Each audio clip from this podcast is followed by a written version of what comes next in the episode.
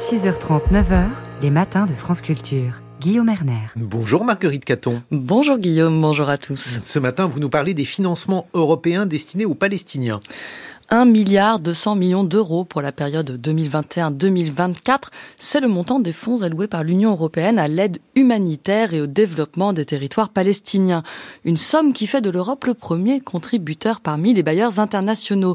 Mais depuis l'attaque lancée samedi dernier par le Hamas contre Israël, c'est un sujet brûlant. Ces fonds sont-ils bien contrôlés? Est-il certain qu'ils n'ont pas servi à financer l'organisation terroriste? Pour le savoir, nous sommes en ligne ce matin avec Taher Labadi, économiste, chercheur à l'Institut français du Proche-Orient. Bonjour monsieur. Bonjour. Merci d'être en direct avec nous depuis Jérusalem. C'est peu après les accords d'Oslo de 1993 que l'Union européenne décide d'allouer des fonds aux Palestiniens. Quel est l'objectif poursuivi alors? Effectivement, ça s'est euh, fait au, moment des accords d'Oslo, en fait, en réalité en parallèle. Euh, l'objectif était de soutenir le processus de paix euh, en cours, qui était en train de se lancer, avec euh, des objectifs clairs, le soutien à la solution des deux États, la résolution du conflit au Moyen-Orient, puis plus tard est venu s'ajouter aussi le renforcement de l'état de droit et des droits de l'homme en Palestine, et, d'autres, le développement durable également.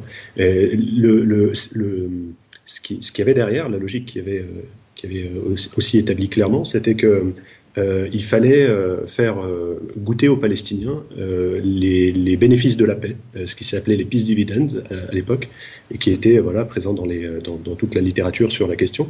donc on, a là vraiment quelque chose qui est important, c'est la dimension financière et économique qui est finalement aussi importante, si ce n'est plus que, que, la dimension politique, au moment où les acteurs euh, en présence s'engageaient dans ce processus de paix, il y avait un gros volet euh, économique et financier qui était donc soutenu par la communauté internationale, la Banque mondiale et d'autres acteurs, et donc notamment l'Union européenne.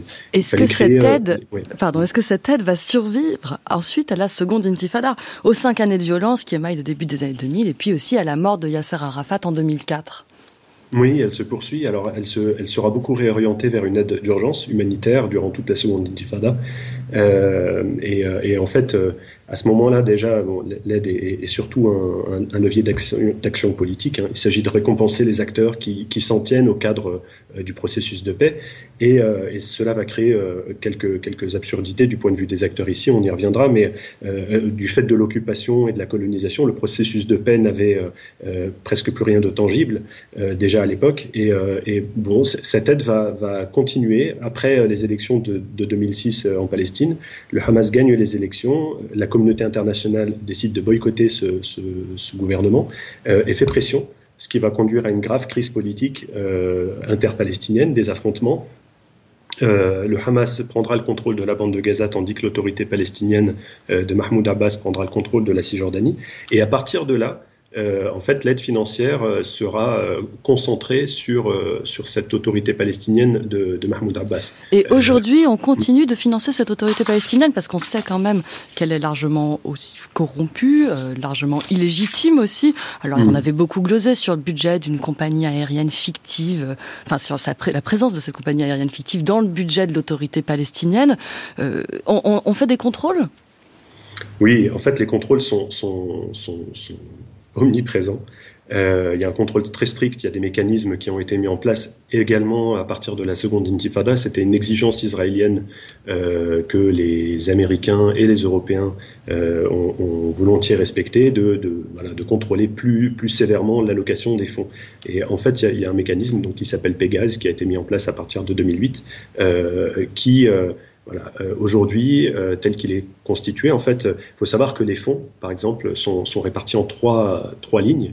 Euh, la, la, première finance le budget de l'autorité palestinienne et en fait c'est des salaires, euh, des dépenses de santé et des dépenses euh, sociales. 52 millions de dollars, le, le budget de l'autorité palestinienne, ça c'est pour les neuf premiers mois de 2023. La seconde mm. ligne la seconde ligne, c'est l'aide aux réfugiés qui passe par euh, un organisme euh, de l'ONU, l'UNRWA, et donc c'est, euh, c'est, ça passe pas, voilà, c'est pas touché par, par l'autorité palestinienne, ça passe même pas entre les mains de Palestiniens.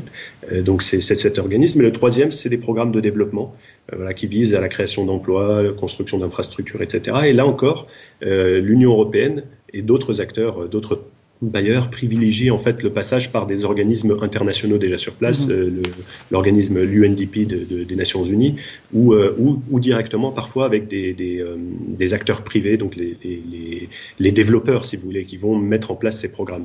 Donc là aussi, c'est pas de l'argent qui est touché par l'autorité palestinienne. Pardon, si on quitte la Cisjordanie, Tahir Labadi, pour la bande de Gaza à l'ouest, vous l'avez dit, 2007, le Hamas prend le pouvoir. Depuis cette date, il n'y a plus d'allocation européenne à Gaza? Si, alors en fait, euh, d'une part, par, justement par ces organismes internationaux, l'UNRWA et d'autres organismes qui, euh, qui continuent à, agir dans la bande de Gaza. Donc l'UNRWA, rapidement, c'est l'Office de secours et de travaux des Nations Unies pour les réfugiés de Palestine dans le Proche-Orient. Oui, c'est bien ça. Et, l'autre chose, c'est le financement de, en fait, les budgets alloués à l'autorité palestinienne en Cisjordanie euh, sert également à payer des salaires de fonctionnaires à Gaza, des fonctionnaires qui ne sont pas en fonction. C'est-à-dire que l'autorité palestinienne leur a demandé de, rentrer chez eux après la prise de pouvoir par le, par le Hamas, mais qui continuent à être payés.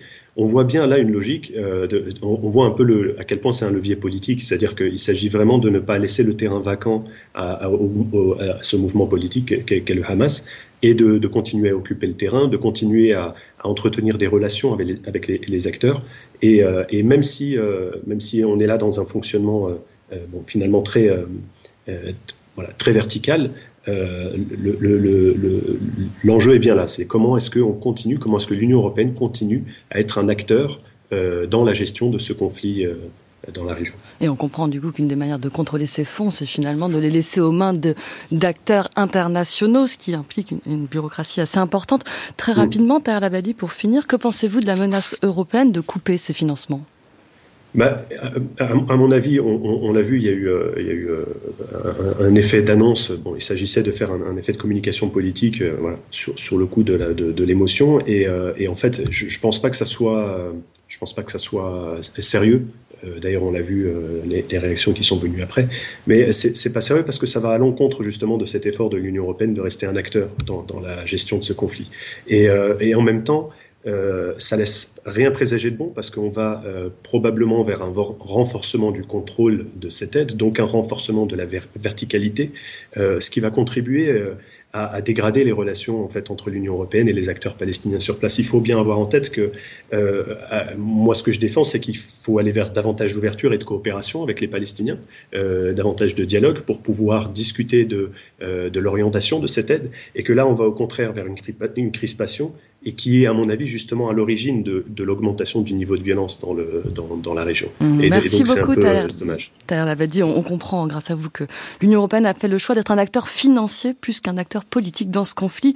Je rappelle que vous êtes économiste, chercheur à l'Institut français du Proche-Orient, en direct depuis Jérusalem. Merci, Marguerite Caton.